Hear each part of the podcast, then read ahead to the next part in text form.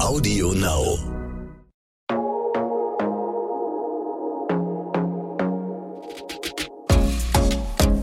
Glossip, der Gala Beauty Podcast. Auf diese Folge habe ich mich wieder ganz besonders gefreut, denn wir sprechen mal wieder über mein Lieblingsthema, die Haare. Heute möchte ich das Thema aber ein bisschen aus einer anderen Perspektive betrachten und habe Dermatologin Dr. Sonne Streinstrauß zu Besuch. Hallo, freue mich. Schön, dass du wieder dabei bist. Ähm, ja, wer zu dir in die Praxis kommt, wird natürlich einmal in Sachen Haut exzellent beraten, aber natürlich kommen auch zu dir mal Patientinnen äh, mit Haarproblemen, nenne ich es jetzt mal so. Ähm, da gibt es natürlich verschiedenste Probleme, die man haben kann. Also Haarverlust oder auch die Dicke der Haare, ähm, sie brechen früher oder schneller ab, man kann eine gewisse Haarlänge nicht erreichen. Natürlich auch da wieder der Einfluss, sowohl von außen als auch, auch genetisch bedingt. Mhm. Ähm, ich glaube, das sind auch so ein bisschen auch die grundlegenden Voraussetzungen für ein gesundes Haar. Ist natürlich einmal, glaube ich, auch ganz viel Genetik. Mhm. Äh, ich werde ganz oft netterweise auf meine Haare angesprochen, muss aber auch immer wieder zugeben, sowohl meine Mutter als auch mein Vater haben wirklich schöne Haare, auch im Alter klingt immer böse, aber jetzt, wo sie etwas älter sind. Äh, und daran liegt es, glaube ich, auch da wieder sehr viel. Dann gibt es natürlich den Pflegeaspekt, auch da die Ernährung.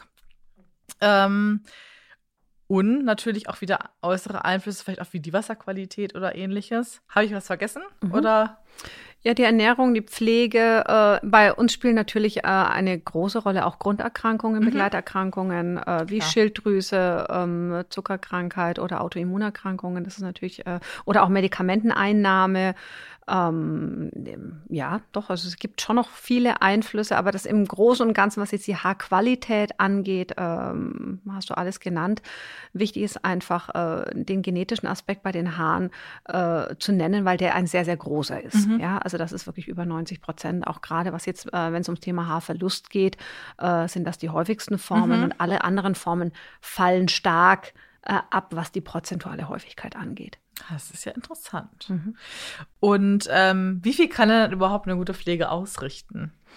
Eine Pflege kann letztendlich äh, nur die Haarqualität beeinflussen. Letztendlich äh, äh, Haar ist ja Horn. Das ist einfach äh, ja nicht so attraktiv auszudrucken, aber äh, es hat einen ganz großen Einfluss auf unser Äußeres, auf unser Wohlbefinden ähm, und ist ja auch letztendlich ein bisschen Statussymbol. Aber ähm, wenn ich jetzt einfach die Anlage für sehr dünne Haare habe, dann werde ich die Haare damit nicht dicker bekommen ähm, und auch nicht mehr Haare davon bekommen. Also eine Pflege ist letztendlich sehr beschränkt. Das ist einfach, ähm, man kann das, was vorhanden ist, ähm, besonders positiv zum Ausdruck bringen, mhm. so würde ich es ausdrücken. Also optimieren, Richtig. sagen wir es so. Okay. Mhm. Das heißt wahrscheinlich meine Haare überpflegen, wie man das bei der Haut ja manchmal sagt. Man kann auch irgendwie ein bisschen zu viel machen. Ist bei den Haaren jetzt, kann eigentlich nicht so wirklich passieren. Hm, doch, das gibt's schon. Ähm, wenn du äh, mit den Friseuren sprichst, äh, die berichten ja ganz oft von, von Silikonüberschichtungen mhm. sozusagen, wenn zu viele Weichmacher drin sind, dass die Haare einfach nur noch so flapsig sind, überhaupt gar nicht mehr zu frisieren sind. Ähm, da gibt's dann Verfahren, um tatsächlich einmal die Haare komplett abzureinigen ähm, und zu befreien von allen Überlagerungen, die da eben ähm, bei, bei vielen Weichmacher-Shampoos äh, oder Spülungen dann äh, enthalten sind. Und äh, dann kann man wieder mit einer entsprechenden Pflege anfangen. Das äh, Thema Haarverlust ist natürlich auch ein ganz großes Thema, wahrscheinlich auch das häufigste, ähm, wo da deine Patientinnen zu dir kommen. Ähm, wahrscheinlich hat sich ja jeder schon mal mehr oder weniger intensiv mit diesem Thema befasst. Was würdest du denn sagen, auch da wieder so ein bisschen prozentual, wo kommt es denn dann meist her? Also klar, einmal natürlich offensichtlich ganz großer Punkt ist Genetik. Aber mhm. was können andere Gründe sein? Also die Genetik spielt eine sehr große Rolle. Das wissen wir beim äh, männlichen Haarausfall. Mhm. Das ist ja, das kennt jeder, die Geheimratsecken oder die etwas lichter werdenden Haare äh, am äh, Hinteroberkopf sozusagen. Das gibt es auch bei den Frauen. Das ist einfach hormonabhängig. Äh, da spielen die Androgene eine ganz große Rolle.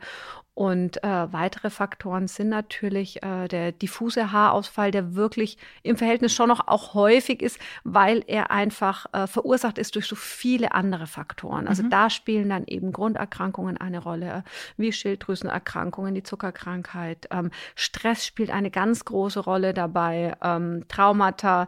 Ähm, ein gutes Beispiel, ein positives Beispiel ist, äh, ist auch äh, das Thema Haarausfall nach, äh, de, nach Geburten zum mhm. Beispiel dass man einfach klassischerweise sagt, drei, vier Monate nach Geburt äh, fallen einfach die tollen Haare, die ja durch äh, einen mhm. ähm, Hormonüberschuss sozusagen zu Beginn äh, äh sehr viel äh, gewachsen sind oder schöner waren und dann fallen die einfach aus. Das sage ich immer, ist die große Mauserzeit nach äh, speziellen Ereignissen, zum Beispiel aber auch einer Operation, mhm. ähm, einer, zum Beispiel auch einer Vollnarkose, Medikamenteneinnahme oder auch Infektionskrankheiten, wenn man eine richtig schwere Grippe gehabt hat, kann genauso der Fall sein, dass dann dann drei, vier Monate später einfach mal die Haare vermehrt ausgehen.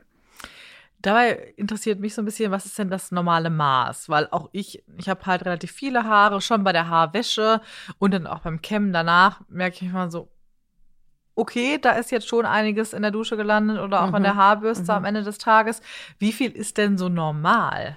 Also es dürfen ruhig 100 Haare sein und das ist am Ende äh, ja, letztendlich 100 Haare. Es sind schon nicht wenig. Mhm. Je nach Haar, das ist immer äh, ganz speziell, je nach Haarfarbe natürlich und Klar. auch nach hm. Haardicke. Das kann sehr beeindruckend aussehen und kann aber auch ganz äh, äh, ja, unspektakulär sein. Äh, und das muss aber dann auch über einen längeren Zeitraum, muss mehr äh, ausgegangen sein. Und äh, ich rate aber immer davon ab, irgendwie Haare anfangen äh, zu zählen. Das ist äh, ganz furchtbar. Ich habe ja, aber ich habe tatsächlich Patienten, die natürlich stark belastet mhm. sind äh, durch dann einen gewissen Haarverlust, die dann mit, äh, die dann eben Tütchen haben und das wirklich also ganz furchtbar genau nehmen. Und ähm, ich meine, man merkt eine Ausdünnung ähm, man muss das dann auch vielleicht einfach mit dem Bekanntenkreis, mit Familie besprechen. Am wichtigsten natürlich einmal zum Arzt gehen, gucken, woran kann es denn liegen. Der diffuse Haarausfall ist ja sehr häufig reversibel, dass man sagt, also das war jetzt mal eine bestimmte Phase mhm. ähm, äh, und das wächst dann auch wieder nach, klassisch eben nach äh, Infektion, Schwangerschaft etc. Und gibt, äh, es gibt öfter mal das, auch das Gerücht, sage ich mal, oder so ein Mythos auch, mhm. ganz klassisch, dass man auch so ein bisschen äh, zu Jahreszeiten so einen kleinen, wie so ein Fellwechsel bei Tieren, kann man ja mal ein bisschen vergleichen, mhm. hat. Ist das wirklich so oder ist das einfach was, was so ein bisschen in den Medien aufgebauscht wurde? Also Jahreszeiten finde ich jetzt schwierig mhm. nachvollziehbar sozusagen. Es gibt ja auch diesen Mythos mit den, mit den sieben Jahren. Also ich meine einfach, das hängt äh, an, an Hormonumstellungen möglicherweise eben. Äh, ähm, das ist der, der Haupteinfluss letztendlich, weil der Haarfollikel einfach äh, sehr hormonempfindlich ist. Und ähm, es gibt die Mauser bei vielen. Es gibt ja auch eine Haarstrukturveränderung immer mal wieder. Aber das würde ich jetzt nicht auf die Jahreszeiten ähm, beziehen. Okay. Wir hatten eben schon mal darüber, gesprochen. Also gerade im Alter ähm, ist natürlich auch Haarverlust ein großes Thema. Werden da die Haare denn eher dünner oder werden sie einfach weniger? Beides letztendlich. Also die Haarstruktur kann sich ja immer verändern. Ähm, das Haar wächst einfach langsamer. Die Haare haben einen gewissen äh, Zyklus, der üblicherweise in drei Phasen abläuft. Und äh, es ist dann einfach, verschiebt sich sozusagen, äh, die, die Wachstumsphase wird eben weniger, Ruhephase und dann letztendlich die Phase, wo die äh, Haare ausfallen, wird eben stärker. Und äh, es wird nicht mehr so schnell nachproduziert. Das ist letztendlich wie bei der Haut. Der Stoffwechsel wird einfach insgesamt langsamer. Haare werden dann eben auch nicht mehr so widerstandsfähig. Äh, die Farbe ändert sich, ähm, all diese Dinge. Äh, und das ist ein klassischer äh, ja, Alterungsprozess. Es gibt ja inzwischen aber auch viele Produkte, jetzt gar nicht mehr unbedingt Pflege, sondern wirklich auch Serien und ähnliches, mhm. die das ganze ja aufhalten ähm, sollen, zum Beispiel wie auch den grauen Haarwuchs, dass wenn man die ersten entdeckt, ach, dann nehme ich mal das Serum und das wird jetzt aufgehalten. So ein bisschen mhm. Anti-Aging mhm. für die Haare ist ja auch ein großer Trend aktuell. Mhm. Was hältst du denn von solchen Präparaten? Also ich bin da sehr zurückhaltend. Es gibt aber ein paar bewährte Verfahren und äh, das ist eben äh, zum Beispiel äh, sind das Mikroinjektionen von äh, ich sag mal, äh, Wirkstoffcocktails, äh, sogenanntes Mesohair-Treatment äh, oder die Mesohair-Behandlung, äh, die ein, äh, nach einem festen Protokoll folgend äh, sehr gute Erfolge erzielt.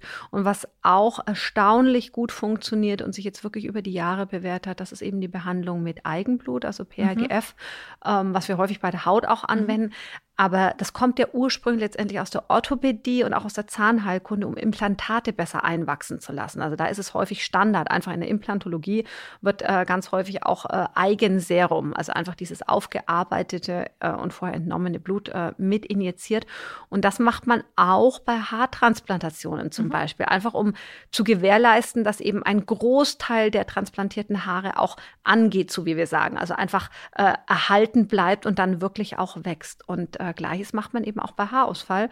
Und da haben wir ganz schöne Erfolge, gerade eben auch bei äh, Patientinnen, die in Richtung Hormonumstellung, Menopause kommen, um das Ganze einfach nochmal anzuregen. Mhm. Und da kommt halt der Wirkstoff durch diese äh, ja, in die Kopfhaut gespritzten, ähm, ja, äh, intensiven äh, Wirkstoffe äh, genau dahin, äh, wo er soll. Genau, du sagst gerade in der, also an der Kopfhaut, mhm. weil da beginnt ja auch ein gesundes Haar, sagt man immer so schön. Mhm. Gibt es denn schon Dinge, wo du sagst, wenn jetzt jemand wirklich erstmal nur fragt, was kann ich denn vielleicht einfach tun, um mein Haar so ein bisschen einfach auch zu optimieren, genau wie bei der Hautpflege auch, ähm, dass du sagst, okay, das und das kannst du auch wirklich an deiner Kopfhaut mal tun? Mhm. Also man sollte einfach darauf achten, dass man äh, auch hier milde Shampoos verwendet. Ähm, ich bin ja Freund von, von Babyshampoo, ähm, weil man da mhm. weiß einfach, das äh, kann die Kopfhaut in jedem Fall nicht reizen, also irritieren. Ähm, letztendlich ähm, ja, das Gras wächst nicht schneller, wenn man an ihm zieht. Also bei den Haaren kann man nicht so wahnsinnig viel machen. Also in unseren Breitengraden sind wir alle äh, relativ gut ernährt. Ich sage mal, stressbedingt kann man dann wieder an eine interne Therapie auch denken. Das sind äh, Wirkstoffe Biotin und Zink immer gerne genommen. Ähm, die vollbringen aber auch keine Wunder. Mhm. Ja, und dann kann man auch äh, an Infusionstherapie wieder denken. Und wer dann eben wirklich was machen möchte, da empfehle ich dann ähm, als äh, sanftere Methode das Needling, also mit den sogenannten Open Channels, also offene Kanäle, wo ich dann Wirkstoffcocktails einbringen kann. Die werden dann massiert in die offenen Kanäle oder eben die Eigenblutbehandlung. Und wer dann wirklich massiver vorgehen will äh, und was äh, aktiv machen möchte, der kann dann äh, sogenannte Injektionen für sich wählen. Aber bei der Pflege bin ich wirklich zurückhaltend, weil ich sage, da kann ich das äußere Haar pflegen, aber ich komme natürlich nicht an die Wurzel. Mhm. Ähm, man sieht ja gerade auch, haben wir eben auch schon drüber gesprochen, so ein bisschen diese ganzen Trends, die aufploppen, was man überall so sieht auf den sozialen Medien. Da wird auch häufiger äh, mal irgendwie ein Peeling, was man im Gesicht anwendet, plötzlich mal auf der Kopfhaut benutzt äh, mhm. und irgendwie als neuer Trend ähm, aufgewiesen. Was hältst du denn von solchen Bewegungen?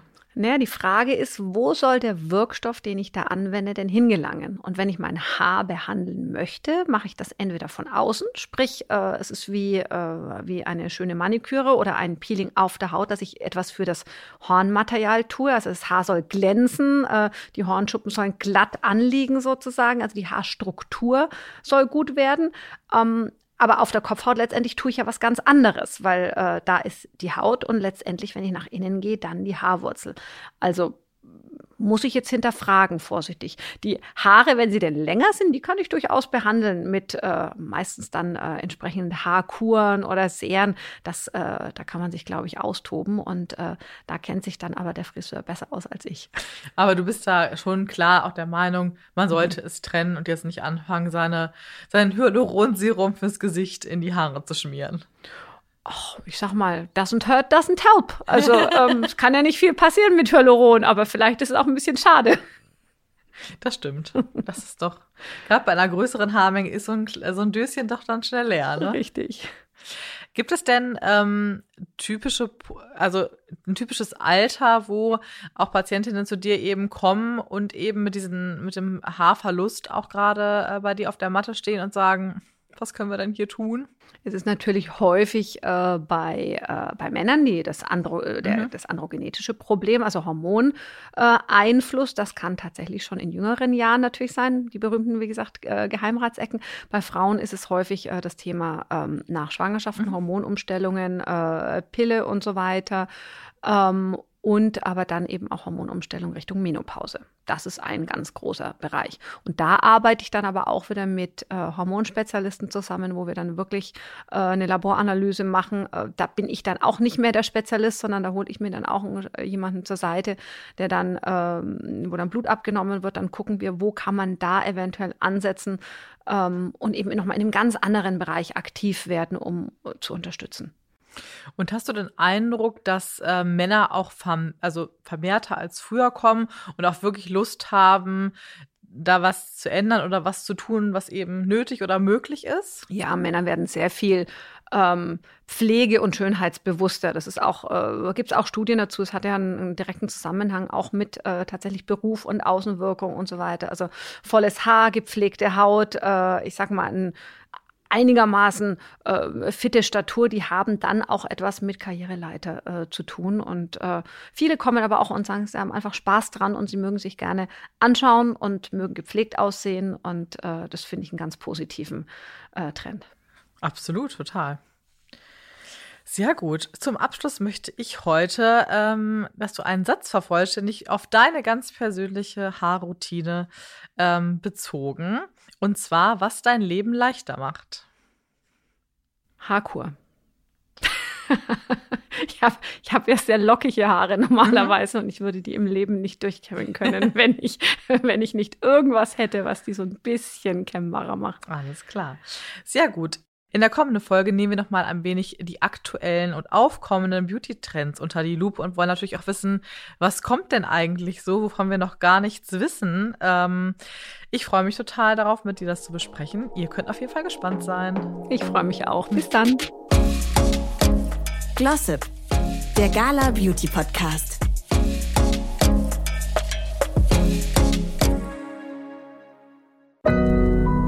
Audio Now.